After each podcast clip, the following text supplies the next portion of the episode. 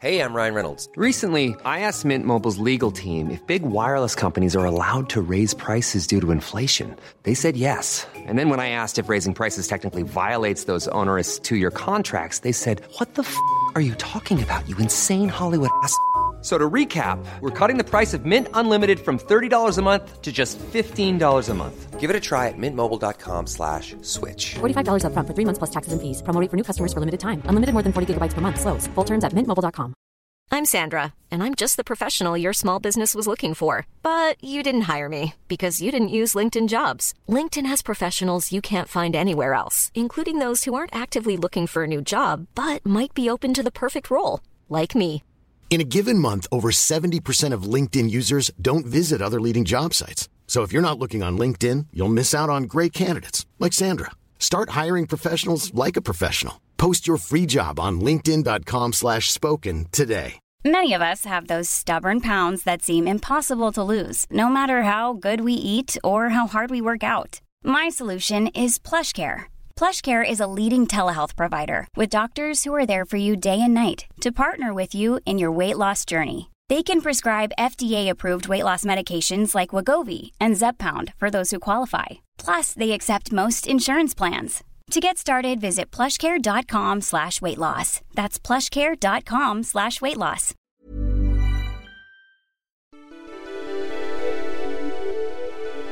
Yo guys, bienvenue dans ce nouvel épisode de Je peux te faire un vocal et aujourd'hui j'ai une invitée, c'est Jade du podcast An Eye on You. Hello Du coup, euh, tu veux présenter un peu ton podcast peut-être? Euh, Oui, allez, bah moi du coup c'est mon podcast se nomme An Eye on You et du coup je parle principalement de santé mentale, seule ou avec des invités.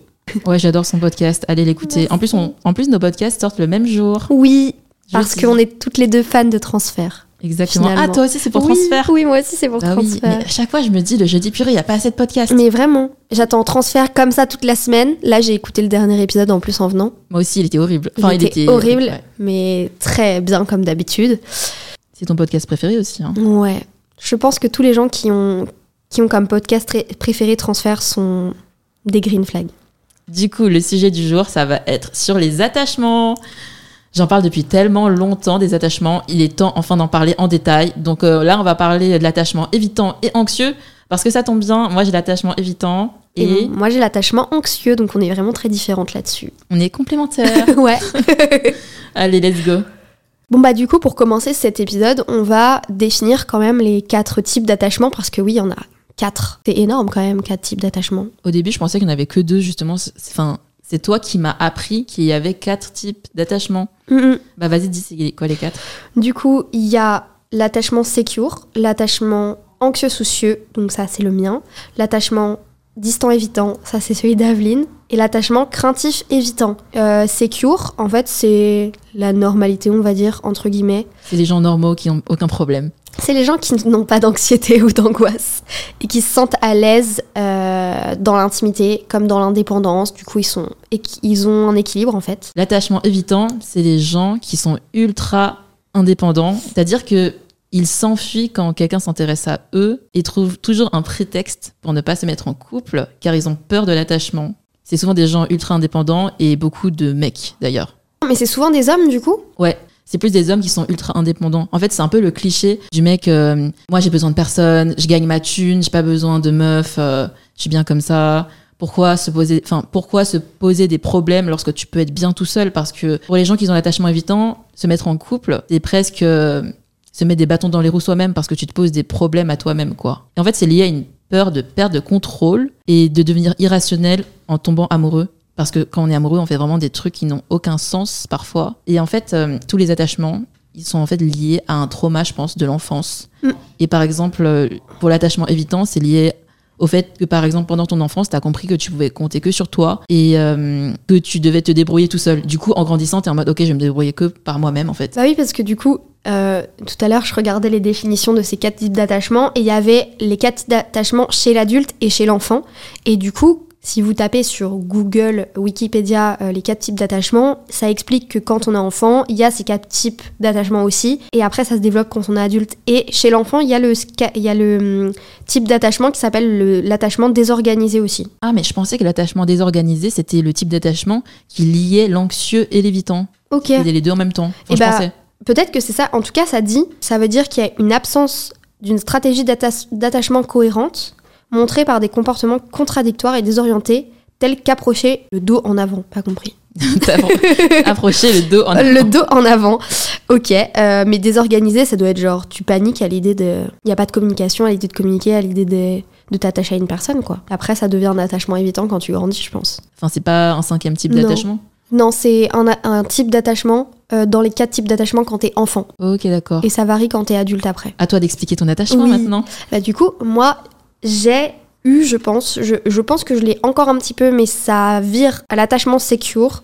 Euh, mais j'avais l'attachement anxieux-soucieux, qui en fait euh, une recherche de validation des autres tout le temps, d'approbation de nos sentiments, de nos initiatives par nos partenaires euh, amicaux ou amoureux. On cherche aussi un haut niveau d'intimité. C'est des individus qui se montrent extrêmement dépendants des gens. Et du coup, on a tendance à être moins confiant, euh, à avoir une vision beaucoup moins positive de nous-mêmes, à tout le temps se dévaloriser et à vivre en fait, en fait à travers notre partenaire ou nos partenaires. Et du coup, euh, on a aussi un souci aussi bah, de notre manque, ce manque de confiance en soi, ça fait qu'on remet tout le temps en question ce que les gens vont nous dire dans les relations, euh, comment ils vont agir envers nous, etc. On va tout le temps remettre en question ça, je pense. Quand même, c'est sûr. Ok, du coup, maintenant, tu l'as plus, quoi. Bah, j'ai l'impression que je l'ai encore un tout petit peu, mais pas aussi fort que quand je l'avais au lycée, par exemple. Donne un exemple au lycée. Comment s'exprimait ton attachement anxieux Ok. Au lycée, euh, j'ai tout un contexte de j'avais un gros groupe euh, d'amis. J'étais un peu dans les populaires, c'est horrible ce terme, ça me donne envie de vomir. Mais en gros, j'étais dans une classe euh, qui s'appelait la classe sport. Du coup, dans ma classe, il y avait les footeux, les rugbyman, les basketteurs. Moi, j'étais gymnaste. Oh, le cliché comme aux US. Le cliché genre, comme aux US. Et Les gens qui font du sport, c'est les populaires. Vraiment, en fait, c'était. Bah, en fait, les footballeurs étaient très euh, tchatcheurs, dragueurs, et du coup, en fait, il y avait beaucoup de meufs qui étaient sur eux, etc. Et moi, j'avais mon meilleur pote de l'époque, et j'étais in love de lui, vraiment, j'étais en crush total. Et en fait, ce crush s'est transformé en quelque chose d'admiratif, en quelque chose de je passais toujours par lui, je voulais toujours qu'il valide, parce qu'en fait, lui m'avait rejeté et m'avait un peu friendzonné. Et du coup, je me disais, mais si lui me rejette, personne d'autre voudra de moi. Et du coup, ça, ça s'est un peu transformé en attachement euh, anxieux. C'est-à-dire que, je, du coup, comme je l'ai dit, je recherchais toujours cette validation. Et au-delà de lui, je recherchais la validation de ce groupe, de ce groupe-là qui était euh, les footeux, les sportifs, etc. Et du coup, euh, je faisais vraiment, j'ai l'impression, quand je quand j'y repense, et je pense que j'ai des souvenirs un peu qui se sont effacés, mais que je faisais tout pour lui et pour ces personnes-là, quoi. Genre, par exemple, euh, euh, en soirée, euh, si il allait mal, et ben j'allais tout le temps aller vers lui, tu vois, j'allais pas faire ma soirée. En fait, je vivais à travers euh, lui, à travers euh, ses gestes, à travers ce qu'il allait faire, euh, à quelle heure il arrivait à la soirée, à quelle heure il arrivait à tel endroit et tout. Genre, au lycée, par exemple, il y a un épisode, il y en a plein, mais il y a un épisode, par exemple, où c'était les bacs blancs et il avait pas révisé. Et pendant l'épreuve du bac blanc, je lui ai passé ma copie pour qu'il recopie. C'était archi people J'étais pleaser. archi people pleaser. Il y a d'autres trucs. euh, par exemple, il y a un moment où il avait cassé son téléphone. Mais en fait, il y a eu un truc où on se disputait en mode euh, gentiment, tu vois, où je lui ai pris son téléphone et genre, il s'est éteint. Et il m'a dit Ah, tu m'as cassé mon téléphone, tu me dois des sous et tout. Et c'est horrible, je lui ai donné de l'argent alors qu'il avait déjà cassé son téléphone. Oh my god, il a fait semblant. Oui Et tu lui as vraiment donné l'argent, il a pas refusé. Oui, il a pas refusé. Attends, vous étiez en couple? Non, Ah, tu- c'était juste En fait, un crush. c'était un crush très fort et lui savait très bien que j'étais Il t'a manipulé, quoi. Ouais. C'était un manipulateur aussi, je pense, mais qui a créé un gros, un gros sentiment de- d'attachement anxieux, euh, comme on voit ici. Mais il y avait plein d'autres trucs, enfin, genre, euh, par exemple, euh, si je commençais un peu à me détacher de lui et que j'allais vers d'autres mecs, il allait souvent me dire Ah, mais lui, il est pas assez bien pour toi, ou des choses comme ça. Et du coup, j'allais pas aller vers eux parce que je me disais, et j'avais aussi cet espoir de Mais s'il me dit que ce mec est pas assez bien pour moi, c'est parce que c'est lui qui est bien pour moi et un jour, il va, on va se mettre en couple, tu vois. Et il avait un grand frère. Et il y avait un ami à moi qui m'avait dit Ah, tu sais, son grand frère, l'autre fois, quand on était chez, chez cette personne, il a dit euh, Ah, mais elle, euh, garde-la sous la main, parce que quand tu seras adulte, tu verras, euh, vous allez être en couple et tout. Et comme cet ami m'avait dit ça, j'étais en mode Ah, bah, il va avoir un déclic, on va se mettre en couple. En fait, je vivais dans l'espoir qu'un jour, il ait un déclic qu'il se mette en couple avec moi et que mes sentiments soient enfin validés par lui, tu vois. Enfin, est-ce que vous vous êtes mis en couple au final ou pas? Au final, non, c'est pas mis en couple, jamais, jamais. Euh, Il y a eu une grosse dispute par rapport à un événement euh, qui a fait que j'ai perdu tout ce groupe de potes parce que du coup, c'était un peu bromance et du coup bah ils font ils sont potes avec toi mais au final euh, comme t'es la seule fille ils se soutiennent entre eux et puis ensuite ils te rejettent toi. Donc euh, toutes ces personnes du lycée j'ai plus du tout contact avec eux. Et ensuite je suis sortie du coup quand on s'est disputé avec euh, mon ex. Et, euh, et après j'ai plus du tout une nouvelle et là aujourd'hui maintenant je suis en couple avec mon copain actuel mais genre du coup on s'est jamais mis en couple. Il m'a toujours fait espérer. Et même genre je crois en études supérieures un an après il m'a renvoyé un message pour me dire j'espère que tu vas bien et tout. Et bah en vrai on s'est plus jamais reparlé enfin Tu lui as pas répondu, j'espère. non non non non Les manipulateurs, c'est toujours comme ça, quand ils te perdent, ils veulent revenir. parce que en vrai ils ont l'impression je pense qu'il avait vraiment un pouvoir sur moi il pouvait faire ce qu'il voulait de moi, je pense. C'est un truc de ouf. Genre, je me souviens, histoire un peu honteuse, mais par exemple, il y a un événement où il m'a demandé un nude et je l'avais envoyé. Mais au lycée, c'est normal, on fait Ouais. des dingueries. Hein. On fait des dingueries. Et après, quand on y pense quand on est adulte, ça nous empêche de dormir. C'est le moment où t'es dans ton lit et tu reprends, c'est un truc de 2015 et t'es en mode euh, pourquoi j'ai fait ça? Mais ouais. C'est pas grave, il faut avoir de la compassion pour son soi d'avant. Oui, c'est vrai. ouais. C'est vrai. Mais et sinon, euh, sur l'attachement anxieux, je pense que je l'ai eu amicalement aussi. Au- Enfin là, c'était plutôt amoureusement, même si on s'est jamais mis en couple. Mais amicalement, j'avais une meilleure amie pareille au lycée. Et en fait, je donnais tout pour elle. Alors que elle, par exemple, on a été amis 4 ans. En 4 ans, elle n'est jamais venue à un seul de mes anniversaires. Ouais. C'est fou. Elle avait toujours une excuse. Mais c'est incroyable, en fait, quand on a l'attachement anxieux, tous les gens autour de nous, ils euh, te respectent pas, en fait. Non. Et du coup, t'es juste une victime. T'es là, genre, tu donnes ton amour à tout le monde à 100%, et eux, ils sont là avec leurs 2%, et ils sont en mode, ouais, ouais, c'est une pote, quoi. Et toi, du coup, est-ce que tu as réussi à avoir un déclic à ce moment-là sur ton attachement anxieux?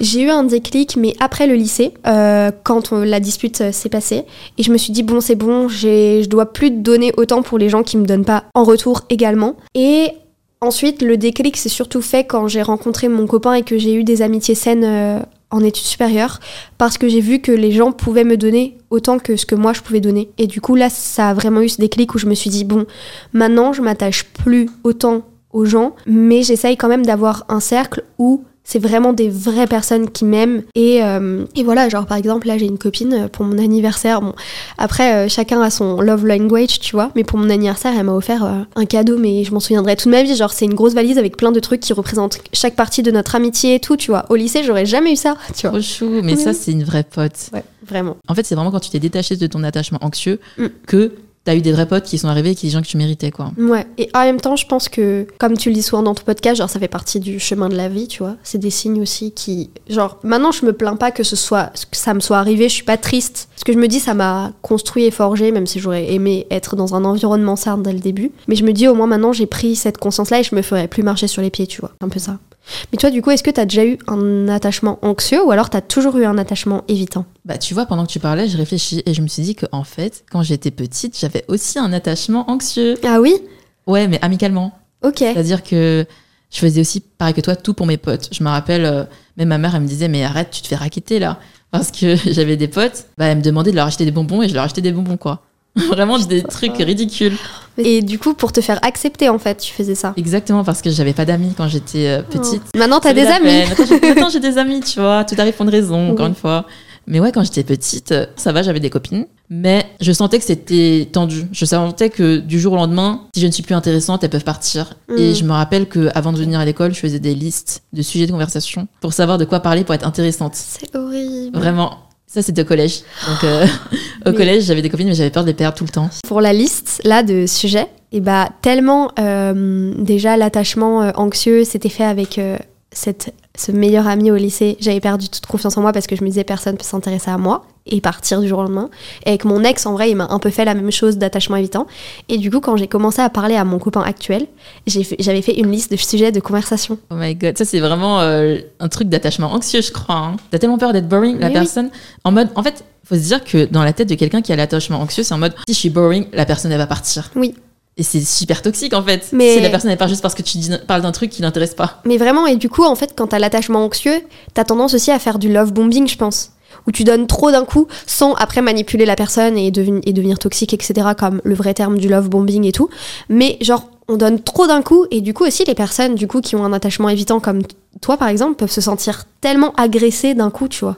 Non, je suis d'accord, parce que du coup, maintenant, j'ai l'attachement évitant. Mhm. En fait, c'est parti d'un extrême à l'autre. En gros, j'ai compris que je pouvais compter que sur moi-même. Quand j'ai compris que j'avais pas trop d'amis et tout, je me suis dit, à partir de maintenant, je m'en fous. Je suis devenue archi flégonne. Vraiment, les gens, ils étaient en mode, euh, on dirait que tu t'en fous de tout. J'arrivais en retard au collège et je disais même pas pardon au prof quand j'arrivais, je m'asseyais. Et vraiment, les gens, ils étaient en mode, mais elle s'en fout cette meuf. ah non, ça c'était au lycée. et vraiment, c'était devenu mon trait de personnalité de m'en foutre. Ok, t'étais en mode sagittaire. Peut-être, je savais pas que c'était un truc de Sagittaire. Euh, moi, je pense que ça fait plus Capricorne, non, en mode un peu froid et tout. Bah non, parce que les Capricornes, oui, un peu froid, mais s'en foutent d'arriver en retard au lycée, pas du tout Capricorne, puisqu'ils adorent le taf. Ah, vrai. Du coup, je m'en foutais de tout et ça a contaminé un peu la relation amoureuse parce que du coup, aujourd'hui, en fait, je me rendais pas compte avant. hein. Avant, je me disais juste, euh, non, mais c'est juste qu'il y a aucun mec qui m'intéresse, etc. Mais là, plus le temps passe, plus je fais des podcasts et plus je réfléchis et je me dis, je crois que j'ai un attachement évitant. Je connaissais même pas ce mot il y a un an. Mais moi, je l'ai dé- j'ai découvert les types d'attachement grâce à ton podcast. hein. Ah bon, sérieux? Mais oui. Bah, vraiment. En fait, je crois qu'aux États-Unis, ils connaissent de ouf, mais en France, pas assez. Ouais. Et c'est là que je me suis dit, purée, mais là, ils sont en train de décrire l'attachement évitant, comme la définition que j'ai dit au début, en mode les personnes qui s'enfuient quand on s'intéresse à eux, qui ont peur de l'engagement. Et je me suis dit, oh my god, c'est moi. Oh my god. À l'aide. J'ai calculé, ça fait maintenant 5 ans que je suis célib. Le dernier mec que j'ai eu, mon ex, j'en ai eu qu'un seul. Et j'étais pas du tout attachée à lui. En fait, j'ai fait un peu une introspection avec mon enfance et je me suis rendu compte que quand j'étais petite, comme je suis l'aînée d'une famille d'Asiates, on a toujours compté sur moi. Enfin, c'était un peu en mode, euh, elle est tellement parfaite cet enfant, c'est l'enfant qui pose pas de problème. J'étais autonome, du coup ils avaient pas I besoin can. de m'aider. I can relate Ah, that. toi aussi. Ouais. Mes parents m'ont jamais aidé à faire mes devoirs ou des trucs comme ça, genre. Parce Ah ouais. qu'ils ont toujours décrété que j'étais autonome et que je pouvais gérer mes frères et sœurs aussi, tu vois. T'es la- t'es l'aînée aussi? L'aînée d'une famille, euh, du coup, euh, asiate, mais ma mère est pas asiatique, elle est, elle est euh, blanche euh, bretonne. Euh, mais oui, sinon, oui. Enfin, même de mes cousines, je suis l'aînée et tout, donc euh, oui. Ouais, c'est ça. Bah, en fait, tout le monde compte sur toi, quoi. Et c'est à ce moment-là que je me suis dit, purée, faut que je sois indépendante. euh, je peux compter sur personne.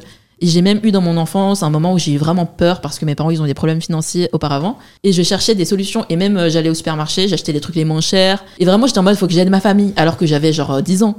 Et c'est pour ça que c'est des trucs qui sont ancrés en moi, qui aujourd'hui font que je veux avoir le contrôle. Quand j'étais petite, j'ai cru que j'allais finir à la rue. En fait, j'aurais jamais fini à la rue. Puisque les familles asiates, on a, on, a, s'entraide oui, on s'entraide. au pire, je serais, au pire, je serais allée habiter chez ma grand-mère, quoi.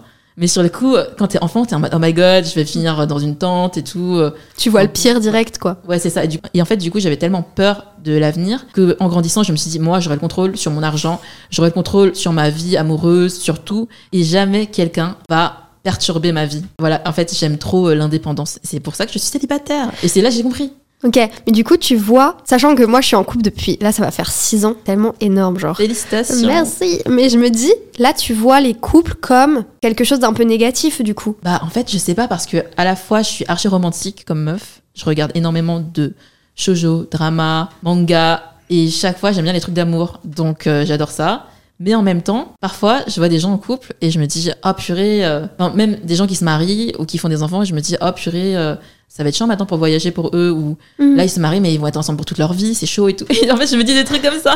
Mais oui, tu m'étonnes parce que même, bah du coup, moi j'ai eu souvent la remarque de, en gros j'ai eu que un ex avant mon copain, donc en gros j'ai eu deux relations quoi. Et du coup les gens me disent mais tu vas pas regretter parce que tu vas pas avoir beaucoup d'expérience etc avec euh, en amour ou quoi. Et du coup euh, ma réponse c'est juste bah si j'aurais beaucoup d'expérience avec la même personne. Je pense que tu assimiles peut-être les relations de couple au négatif, à beaucoup de parties négatives d'un couple en mode. euh, Je sais qu'il y avait un, un pote à nous, euh, à mon mec et moi, qui voyait le couple comme un fardeau, comme on disait au début, en mode faut tout le temps envoyer des messages, faut tout le temps dire ça va, faut tout le temps prendre soin de la personne en face de toi. Mais du coup, comme moi, ça fait longtemps que je suis en couple, je le vois pas trop comme ça, je le vois plutôt de j'ai un partenaire avec qui je peux échanger tout. Pardon. Allô? Non, j'enregistre un podcast. Non, C'est ton mec qui t'a appelé? Ah Bah comme par hasard tu parles de lui, il mais t'appelle. Vraiment, il m'appelle. En fait, du coup, comme moi, ça fait 6 ans, j'ai l'impression que je- comme j'avais déjà l'attachement anxieux en plus, je me suis jamais posé la question de ah mais là on va rester combien de temps ensemble, ça va être un peu trop et tout. Et du coup je me dis bah là c'est cool parce que j'ai un partenaire qui me connaît euh, de A à Z. Genre je pense que c'est la seule personne avec qui je suis 100% vraiment 100% moi-même, tu vois. Dingue. Et du coup je vois comme ça le couple moi. En vrai, je pense que c'est comme ça les relations saines en fait. Et c'est juste qu'on a tellement pas l'habitude d'en voir, que ce soit dans les films euh, ou quoi, que les gens ils sont en mode mais tu vas pas t'ennuyer, ça va être boring, alors que pas du tout. Oui, pas du tout, parce que du coup, tu peux parler de tout en fait, genre vraiment tous les sujets, et puis en plus, euh, euh, sur plein de sujets, genre le féminisme et tout, il a été éduqué bien avant qu'on soit ensemble ou des trucs comme ça, donc c'est pas un, un- c'est pas un truc où on a des débats dessus, tu vois, par exemple, sur ce point-là, qui est important pour moi. Mais oui, c'est relations saines, et par exemple, au début, comme j'avais vécu des relations un peu toxiques avec l'attachement anxieux, j'étais en mode, mais pourquoi il est gentil avec moi Genre, euh, est-ce que je mérite qu'il soit gentil avec moi, tu vois? Et je pense que c'est aussi ça, euh, quand t'as n'importe quel type d'attachement, tu vas directement soit rejeter la personne, soit te rejeter toi-même par rapport à cette personne parce que tu vas te demander si toi tu mérites ça. Genre, je pense qu'il y a ça aussi, un côté comme ça. C'est vrai. De toute façon, je pense que ton pote euh, qui disait que le couple c'est un fardeau, est-ce que c'est parce qu'il n'est jamais tombé amoureux auparavant? Ouais, je crois que c'était ça. Ouais, je pense que quand. Enfin, moi non plus, je suis jamais tombée amoureuse. Du coup, je pense que c'est vraiment un mindset d'une personne qui n'est jamais tombée amoureuse. Et quand t'es vraiment avec la bonne personne, t'es amoureux et tout, je pense que d'un coup, euh, tout vole en éclat, quoi. Tu comprends. Ouais, tu, poses plus, tu te poses plus de questions aussi, je pense. Surtout si la relation est saine des deux côtés, genre si la personne avec toi est saine. Parce que je pense aussi que tomber sur la bonne personne, ça joue aussi beaucoup. Si la personne est saine ou plutôt toxique. Parce que par exemple, euh, si je m'étais mis en couple avec ce meilleur ami au lycée, je sais pas comment la relation aurait fini, parce que dans tous les cas, j'aurais eu un attachement hyper fort envers lui. Lui, il aurait peut-être continué de me manipuler dans la relation. Au final, et bah, ça aurait été une relation complètement toxique, tu vois. Et du coup, j'aurais peut-être pu développer un attachement évitant. Parce que je me serais dit, il faut plus que je m'attache comme ça, tu vois. Alors que là, quand je- comme je suis avec une personne qui est saine, qui prend en compte euh, ce que je ressens, etc., quand ça va pas, et ben je sais que je peux lui faire confiance à 100%. Et du coup, c'est lui qui t'a un peu guéri de, ta, de ton attachement anxieux. Ouais, un peu. Et mes copines aussi que je me suis fait après. Je trouve que les relations amicales, ça joue vachement aussi sur tes sentiments. Mais après, j'ai l'impression que c'est différent quand même. C'est-à-dire que moi, j'ai un attachement évitant amoureux, mais avec mes copines, j'ai pas d'attachement évitant. Je suis. euh, Ouais, t'es Archi 100%. sereine. Ouais, t'es sereine. Ouais, vraiment. Limite un peu évitant parce que je réponds pas trop à leurs messages des fois. Désolée les copines. J'ai pas les notifications sur mon téléphone. Mais du coup, euh, bah ça, c'est peut-être parce que t'as une euh, vision de la confiance qui est différente en amitié et en amour. Ouais, je pense que c'est par rapport au modèle qu'on a. En fait, dans mon entourage, surtout chez les couples, tu sais, les parents asiates, tu vois pas trop euh, comment ça se passe une relation amoureuse. C'est Vraiment. pas des bons modèles en vrai. Et c'est pour ça qu'on est un peu perdu, je pense. Ouais, je pense. Y a, tes parents, ils ont beaucoup de signes affectifs en- l'un envers l'autre. euh, Pas en vraiment, public ils sont Non, super, super euh, pudiques. Ok. Ouais, quand j'étais petite, j'étais en mode, mais pourquoi ils s'embrassent pas comme dans les films? Et c'est peut-être pour ça aussi que quand quelqu'un est. Je sais pas si t'as déjà eu euh, un date qui était hyper affectif ou démonstratif avec toi, ça te. Oh non, je peux pas. Hier, il y a un mec, il m'a touché le. le- Enfin, tu sais, des fois, il y a des gens, ils, te, Oui. Ils sont un peu tactiles, quoi. Et j'étais en mais pourquoi il me touche? Juste, il m'a touché euh, le dos, en fait. J'étais trop bizarre, le mec. Oui, des fois, c'est ça aussi, ça joue euh, comment euh, tes parents étaient quand t'étais petite ou Ouais. même dans ta famille. Genre, je sais que moi, avec ma soeur, on peut pas se faire de câlins, par exemple. Genre, Vous non plus, vous n'êtes pas très tactile. On n'est pas du tout tactile. Puisqu'on parle de guérir, c'est la transition parfaite. Hein. Bah, comment vraiment guérir? Alors, comment guérir son attachement? Est-ce qu'on a fini de parler sur tout le reste? Anecdote de attachement évitant. Comme je suis en mode attachement évitant, j'ai pas d'anecdote puisque je fuis tout le temps. Bah, juste, oui, tu fuis en fait. Oui, tu en fuis. fait- Même en date. Euh, en fait, j'ai plein de first dates. Je suis la pro des apps de rencontre. Ça fait des années que je suis sur les apps de rencontre. J'ai un peu honte de dire ça, mais vas-y, j'assume. Bah, en vrai, hein. Chaque... il y a beaucoup de monde qui sont dans cette- ta situation, je pense. Je sais pas. En fait, j'ai remarqué qu'il y avait énormément de gens. Les gens qui ont des attachements sécures, qui se mettent en couple normalement, ils vont sur les apps de rencontre. Et en général, au bout de une semaine, ils font un first date, second date, et ils trouvent la bonne personne. Je sais pas ça, je trouve ça magique. J'ai plein de potes comme ça. Genre, ils vont sur l'app et Ouais. ils trouvent direct la bonne personne. Bah ça, euh, je pense, euh, je sais pas comment ça peut se faire parce que là, par exemple, euh, le scénario, si je me sépare de mon copain, je sais pas si je pourrais retrouver quelqu'un euh, qui me correspond, tu vois. Les apps, elles sont bien faites. Surtout Ouais. Inge. Oui, j'avoue. Surtout Inge, placement de produit. Non, je rigole. Cette vidéo- ce, ce podcast n'est pas sponsorisé par Inch. Mais en vrai, Inch, c'est pas mal pour euh, le profil parce qu'il te filtre bien ton style de personne, en fait. J'ai plein de potes, bah, ils ont fait un ou deux dates et ils ont trouvé la bonne personne. Et je suis en mode, en fait, je pense qu'on n'a pas que un soulmate dans la vie. Non, je On en pense a pas. plein.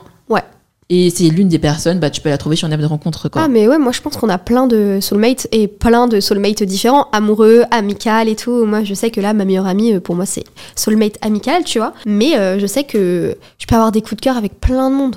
Ouais, je suis d'accord. C'est faux de se dire, ouais, si je quitte cette personne, je trouverai jamais quelqu'un pour moi. En réalité, tu peux ressentir la même chose pour une autre personne. C'est ça. et même un peu différemment, mais la même intensité. Bref, et du coup, je suis sur les apps de rencontre depuis que j'ai 18 ans, 19 ans. Ok. Ça fait vraiment un bon bout de temps. À chaque fois, je supprime, je retélécharge, et à chaque fois, je fais des first dates, et jamais, très rarement, je revois les mecs. Je les vois qu'une fois. Je les vois une fois et je me dis non. Et c'est bizarre. Est-ce que tu te focuses aussi sur des critères qui te dégoûtent d'un coup et du coup, paf, Oui, ok. Je sais que c'est pas bien. Genre, il y a un truc qui me saoule et je me dis ok, ciao. En vrai, est-ce que quand je dis euh, je sais pas si je retrouverai un mec si je suis plus en couple avec mon mec, euh, genre un jour, tu vois Parce qu'en fait, quand Certains je vois des, certains mecs, et bah genre, ils vont faire un truc et je vais être en mode. euh, pourquoi? Genre, et du coup, je vais avoir. Je vais pas. Genre, j'ai peu de- d'amis mecs. Parce que, en fait, il y a des comportements chez certains mecs qui sont tellement phobiques. Et du coup, je te comprends de ouf quand tu dis des ça. exemples? Je sais pas, genre, pour moi, l'exemple typique du mec phobique, mais ça c'est normal, c'est genre, euh, si le mec, il est pas éduqué sur le féminisme, genre pour Mais moi. ça, c'est la base. mais ça, c'est la base. Ou alors, si, euh, je sais pas, euh, moi je me souviens, il y avait un mec en études avec moi, sa mère, elle venait lui faire le ménage toutes les semaines. Genre, tu peux pas le faire toi-même. Ça, c'est commun. Ça, c'est. Mais ça, c'est commun. Et je, je le sais grâce à ton podcast. Mais ça me. C'est ma phobie. Ou je sais pas, genre, juste des petits trucs. Genre, par exemple, euh, j'ai une copine et j'espère qu'elle écoutera ce podcast pour se sentir bien visée. Un jour, elle a fait Oh là là, le mec chez qui j'ai dormi, il a de la crème hydratante. Waouh, super, il se met de la crème hydratante. Euh, Waouh, super, tu vas t'exclaffer parce qu'il se brosse les dents. Genre, merci, il a une hygiène. Enfin, genre, tu vois, du coup, je suis en mode. Désolée. Je les juge trop facilement, les mecs, je pense. C'est vrai, mais en même temps, c'est vrai, il y en a, ils abusent. La barre, elle est un peu au sol. Ouais. Mais j'ai l'impression que justement, ça va beaucoup mieux qu'avant. Genre, les mecs, ils sont plus éduqués maintenant, heureusement. Ou bien peut-être parce que je manifeste des mecs euh, éduqués. Parce que auparavant, je disais tout le temps, les mecs, ils sont tous comme ça, les mecs, ils sont tous comme ça, et je rencontrais que des mecs comme ça. Et maintenant que je me dis, il y a plein de mecs bien, je rencontre plein de mecs bien. Ah bah, peut-être que ton manifesting va marcher. Le Pour ma- la 2024? manifestation, je crois. 2024, c'est mon année. Bref, tout ça pour dire que du coup, les mecs sur les apps de rencontre, je les vois qu'une fois à chaque fois. J'ai un problème, c'est que j'ai l'impression que moins les mecs me calculent et plus je pense à eux. Parce que ton attachement évitant se transforme, se transforme en même temps en euh, t'as envie qu'ils te calculent, même si toi tu les calcules pas, genre. Ouais, c'est ça. Et après, là, par exemple, hier, j'ai reçu un message d'un mec. Ça m'a dégoûté. J'aime pas les mecs qui marcellent. Ils m'envoient des messages partout pour prendre de mes nouvelles. Mais si tu Ça réponds dégoûté. pas, euh, bah ouais, ça te dégoûte ça un peu. Mais c'est dégoûtant, non Bah oui. c'est- juste Non, moi non, je te jure, moi j'ai le hic très facile. Faudrait qu'on fasse un épisode les hicks. Mais je te jure que, genre, si un mec fait ça, genre, non, je peux pas. C'est too much. Je pense que quand tu es en relation avec quelqu'un, il faut que ça soit équilibré. Il faut que chacun des deux s'intéresse de la même manière. Et c'est toxique justement de faire le coup du euh, j'ignore la personne pendant deux heures, j'ignore la personne pendant trois jours, que elle pense à moi. Enfin, ça, c'est toxique, tu vois. Moi, si j'ignore les gens, c'est parce que je suis occupée. Oui, voilà, faut faire le, faut trouver le juste milieu entre euh, se dire que la personne à qui vous parlez euh, travaille ou est occupée et vous répondra plus tard, au lieu de la harceler parce que vous pensez qu'elle vous ignore. Mais je pense que ça, c'est parce que les gens qui font ça sont souvent tombés sur des gens qui les ghostent, par exemple. C'est vrai, ouais. Malheureusement. Les mecs, je les vois qu'une fois. Et en général, après, lorsqu'ils reviennent, euh, m'envoient trop de messages et tout. Parce que j'ai souvent la flemme de revoir les gens une deuxième fois vu que j'ai un peu le hic facile. Bref, je fais une introspection sur moi-même et je me dis, c'est pas normal que j'ai le hic aussi facile Mm. au premier date. En fait, plus le temps passe et plus je me dis, je pense que je me sabote moi-même. Je vois un mec, je lui trouve trop de défauts à chaque fois. Alors que le mec, il est bien en fait. Mais c'est peut-être un symptôme de l'attachement évitant, justement. Exactement. Bah, c'est ça le, mon problème, quoi. C'est ça que je voulais dire euh, pour décrire mes anecdotes. Et est-ce que c'est parce que t'as des critères trop précis Il y a beaucoup de gens qui disent que j'ai des critères trop élevés. J'ai 108 critères. Mais t'avais fait un live Twitch, tu disais tes 108, cri- 108 critères. Oui, j'ai 108 critères, mais c'est une technique de manifestation. C'est faux. C'est-à-dire que quand je vois un mec, je regarde pas s'il a les 108 critères. Mhm. Mais j'ai pas mal de critères pour savoir euh, c'est quoi mes standards. C'est quoi, par exemple, ton top 5 de critères qu'il faut absolument qu'un mec ait? C'est compliqué. Du coup, d'abord, faut qu'il soit respectueux des gens. Ce soit, il faut qu'il soit respectueux des gens, que ce soit ses parents, le serveur, les gens en général. Faut pas qu'il soit méprisant des gens. Ça, c'est super important pour moi. Il faut qu'il ait des objectifs dans la vie, que j'arrive à me visualiser avec lui à long terme, puisque moi, je suis une personne assez euh, indépendante, ambitieuse. J'ai besoin de quelqu'un qui soit pareil que moi. Pas quelqu'un qui soit justement en mode attachement anxieux, qui tourne toute sa vie autour de Mm. moi, quoi. Ça, c'est ma phobie. Euh, ensuite, 3. Faut pas qu'il soit radin. Je déteste les mecs radins, les mecs michto. Ça, je pense qu'on a compris. Ouais, de fou. 4. C'est gérer ses émotions correctement. Pas de violence, par exemple. Il y a des mecs qui s'énervent, ils tapent euh, dans les murs, Ma phobie. ils balancent des assiettes. Moi aussi, c'est ma phobie. J'arrive pas à croire, il y a des mecs Ou comme ça. qui hausse le ton en mode qui crie de ouf à te faire peur, genre. Ouais, les mecs comme ça, c'est chaud. Faut aller voir un psy. Vraiment. Bah oui, de critères évidents. Pas raciste, pas Oui. homophobe, euh, respectueux des femmes, euh, tout ça. Ça, critère évident. Et toi, c'est quoi tes critères? Bah, du coup, moi, j'ai même pas de liste. En vrai, je pense que c'est un peu les mêmes critères que toi. C'est genre respectueux, pas raciste, pas violent, pas, pas, pas féministe, justement. Il faut qu'il soit féministe, euh, pas homophobe, tout ça. Euh, une bonne communication aussi. C'est communiquer. Et c'est aussi, euh, ça va ensemble, mais euh, reconnaître ses erreurs. Ah, ça c'est important, je l'ai même pas écrit. Tu vois, Ouais. il rajoute cette liste. Vas-y, ça fait à 109. Euh, reconnaître ses erreurs parce que dans les disputes, je déteste quand la personne se ferme et que genre du coup tu peux pas parler avec la personne, tu sais. Il y a énormément de personnes comme ça qui ont un trop gros ego, Ouais. qui veulent pas en parler. Et en vrai, j'aime bien aussi, euh, pour le cinquième, je vais dire, c'est se mettre en valeur et mettre en valeur la personne avec qui il est. Genre saucer euh, sa meuf. Quoi. Ouais. En t'es trop belle. Et aussi reconnaître la valeur de la personne avec qui il est et sa valeur et du coup euh, bien se comporter quoi en fait. Genre tu sais que t'es avec cette personne et que tu l'aimes, bah du coup tu ça fait un peu partie du respect mais tu vas un peu aussi euh, pas tout donner mais tu vois ce que je veux dire genre juste être respectueux avec elle quoi. C'est vrai, parce que en fait, si tu sors avec quelqu'un qui reconnaît pas ta valeur, qui se croit supérieur à toi, Mm.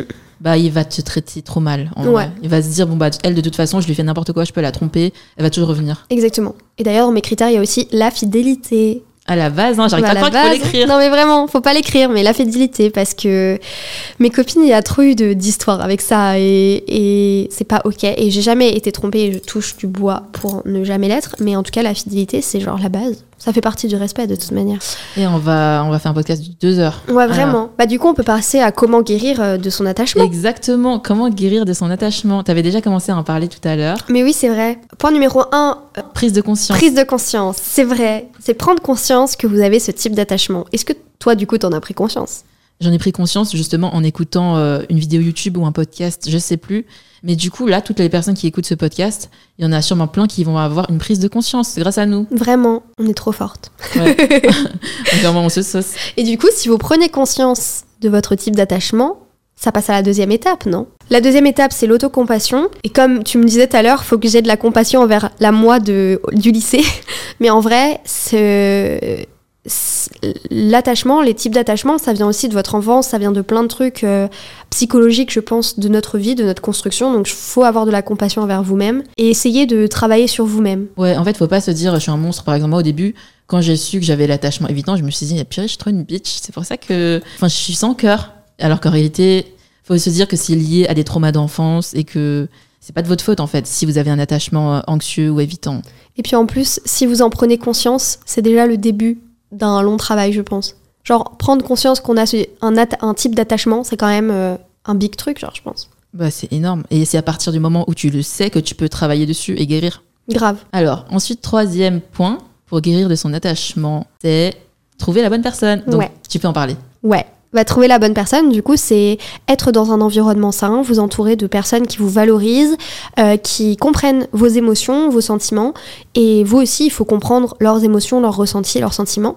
Et euh, avoir une bonne communication avec les personnes qui vous entourent pour, si justement vous avez un attachement anxieux et une dépendance affective comme moi, parler avec ces personnes, de voir euh, comment vous pouvez vous améliorer et comment vous pouvez intégrer un petit peu cet attachement dans vos relations tout en travaillant sur vous-même pour pas que ça étouffe, par exemple avec un attachement anxieux, les personnes autour de vous. Et pour toi, par exemple? Bah, pff, moi, j'ai pas encore trouvé la bonne personne. Je pense que c'est pas une étape obligatoire, c'est bien sûr facultatif, mais ça aide d'être avec euh, une personne qui saurait te mettre en sécurité et guérir ton attachement. Mais attention, énormément de personnes qui ont un attachement anxieux se mettent avec des personnes qui ont un attachement évitant. C'est une, une mécanique très dangereuse. Il faut vraiment que les deux travaillent pour mettre à l'aise l'autre. Oui, parce qu'en vrai, faut pas que ce troisième conseil se transforme en euh, compter sur l'autre pour changer. Vous pouvez pas re- fa- faire reposer tous vos soucis sur une personne, parce que sinon c'est trop gros pour la personne et elle va partir.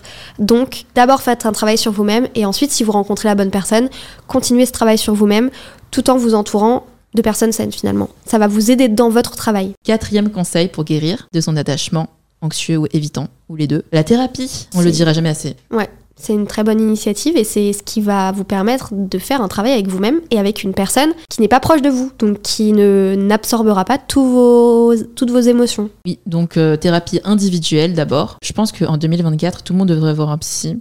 Parce qu'il y a trop de gens, comme ils sont pas allés voir le psy, bah, ils traumatisent d'autres gens. Ouais, Olivia Rodrigo le dit dans une chanson. Elle Ah dit ouais Hurt people, hurt people. Et en plus, je crois que c'est remboursé. Normalement, vous pouvez aller voir le psy gratuitement avec le dispositif Mon soutien psy. Mais je vous recommande de regarder quand même, euh, de vérifier parce que je l'ai pas, je l'ai pas testé encore. Ouais, moi non plus. Mais allez-y en tout déjà cas. allé voir le psy? Je suis déjà allée voir le psy, ouais. J'ai vu trois psys. Et tu recommandes? Je recommande d'aller voir le psy. Ça m'a fait du bien. En 2024, comme maintenant j'ai un salaire stable, je vais aller voir le psy. Moi aussi, maintenant en 2024, je vais aller voir le psy. Très bien, faites comme nous. Alors. Mais voilà. Et ensuite, thérapie de couple. À Skip, c'est bien les thérapies de couple. Ça permet de délier euh, les langues et tout. Euh, tout ce que tu n'oses pas dire, tu peux le dire euh, devant ton thérapeute. Et ouais, je pense que c'est pas mal, hein, mais j'ai jamais, j'ai jamais vu de thérapeute de couple perso. Bah, personne, non, moi non plus. Enfin, nous non plus, du coup. Euh, en fait, je pense que la thérapie de couple, beaucoup de jeunes de notre génération ont peur d'y aller parce que c'est connoté comme un truc de quand t'as 40 ans de mariage dans les pattes et que voilà. Mais en vrai, si jamais vous n'arrivez pas assez à communiquer avec votre partenaire, allez-y. Hein. C'est pas une honte d'aller voir un thérapeute. Si ça peut aller mieux dans votre couple ensuite, c'est tout bénef. Je suis d'accord. Bah en fait, euh, dès qu'il y a une autre personne, que tu peux, tu peux tout voir sous une autre perspective, quoi, avec euh, le psy. Et c'est des professionnels, n'oubliez pas, ils ont des vrais bons conseils. Ouais, et je me demande vraiment comment les psys font d'ailleurs, parce que moi, je pourrais tellement pas absorber autant d'énergie négative toute la journée. Bah, ma cousine, elle est en étude de psy. Bah, chacun de ses stages, les psys avaient un psy. Ah. Mais du coup, les psys qui ont des psys, et- comment les psys de psy, ils ont un psy aussi. Enfin, Attends, et c'est- les psys ont des psys? Il y a certains psys qui ont des psys, ouais. Bah ouais. Et aussi, je pense qu'ils font, qu'ils arrivent à faire quand même une dissociation entre leur travail et leur euh, environnement pro, perso. Et du coup, tu parlais communication, et c'est le dernier conseil, le cinquième conseil, communiquer. Ça, c'est le conseil qu'on dit à tous les podcasts. Mais c'est important, communiquer. N'ayez pas honte d'exprimer vos sentiments. C'est humain d'avoir des émotions et des sentiments et des ressentis. Donc, communiquez avec les gens autour de vous. Et surtout, si vous avez écouté le troisième conseil qui est de s'entourer de bonnes personnes, et bah, si vous communiquez avec ces bonnes personnes, il y aura de bonnes réactions. Donc, vous pourrez avancer tranquille. Ouais, et franchement, si la personne, elle prend mal que vous lui dites quand vous essayez de communiquer, red flag, hein. C'est pas normal de pas vouloir communiquer. C'est ça. Ça fera un tri au moins. Mais voilà. Et on a fait le tour sur l'attachement euh, évitant anxieux. Mais oui, Incroyable. En même pas a- une heure. Bon, même pas une heure. Mais franchement, bah, écoutez, si jamais vous, vous êtes euh, reconnu dans nos types d'attachements, n'hésitez pas à nous le dire en DM ou sur le Insta. Toi, t'as un Insta pour ton podcast ou c'est ton Insta? C'est mon Insta normal. Donc, le Insta de Aveline, c'est arrobase impératricefou. Et moi, bah, vous pouvez suivre sur le podcast, euh, le Insta du podcast, at an eye on you podcast sur Insta. Voilà. Et vous pouvez nous dire ce que vous avez pensé de cet épisode aussi. Merci à tous d'avoir écouté. N'oubliez pas de lâcher un 5 étoiles sur nos deux podcasts. Vraiment. Et euh, de C'est- partager. Partagez un story, lâchez un 5 étoiles. C'est obligatoire. Et comme ça, vous pourrez aussi aider des gens qui ne savent peut-être pas qu'ils ont un type d'attachement. Partagez cet épisode aussi à vos amis. Peut-être que vos potes vont avoir un déclic aussi. Mais voilà, en tout cas, on vous fait de gros bisous. Et puis en plus, on peut dire toutes les deux à jeudi prochain. À jeudi prochain. Bye Bisous, guys.